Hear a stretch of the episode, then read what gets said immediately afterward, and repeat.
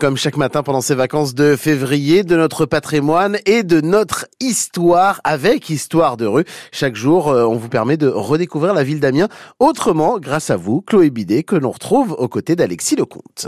Bonjour Alexis. Bonjour Chloé. Vous m'avez donné rendez-vous aujourd'hui place Gambetta. Et oui, c'est une place qui est euh, ultra centrale euh, dans la ville d'Amiens et ce depuis, depuis ses origines.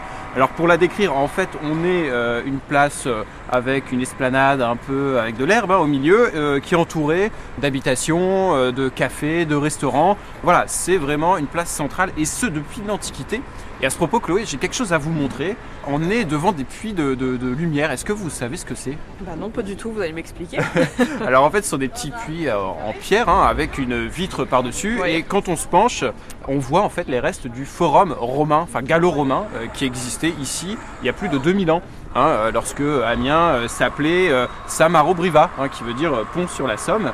Et donc le forum des gallo-romains se trouvait ici, hein, sur l'actuelle place Gambetta. Et c'était le centre de la vie politique, économique, euh, civique, euh, religieux.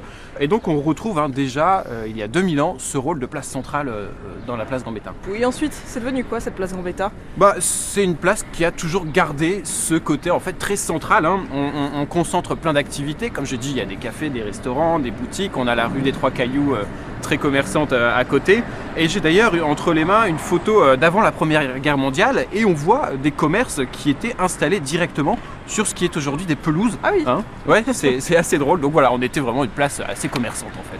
Bon, et surtout cette place Gambetta, c'est un point de référence. En fait, Chloé, si vous prenez une carte d'Amiens et vous mettez votre doigt euh, sur le centre de la carte, vous tomberez sur cette place euh, Gambetta.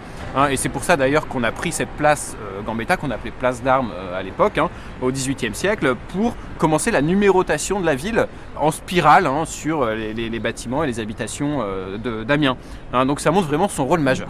Et pendant la guerre, qu'est-ce qui s'est passé pour notre place Gambetta? Bah, La place Gambetta a été euh, considérablement détruite, hein, notamment euh, au lendemain de la Seconde Guerre mondiale, à tel point qu'on va décider de réaménager la place dans les années 50 et 60.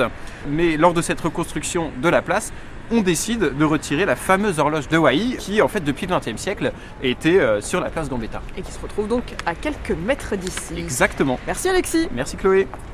Histoire de rue, donc avec vous Chloé Bidet, avec Alexis Lecomte chaque jour pendant ses vacances à 8h20 et à 16h50 sur France Bleu Picardie. Et puis allez faire un tour sur le compte Instagram euh, d'Alexis. Il porte le même nom, Histoire de rue, pour retrouver aussi tout plein de choses.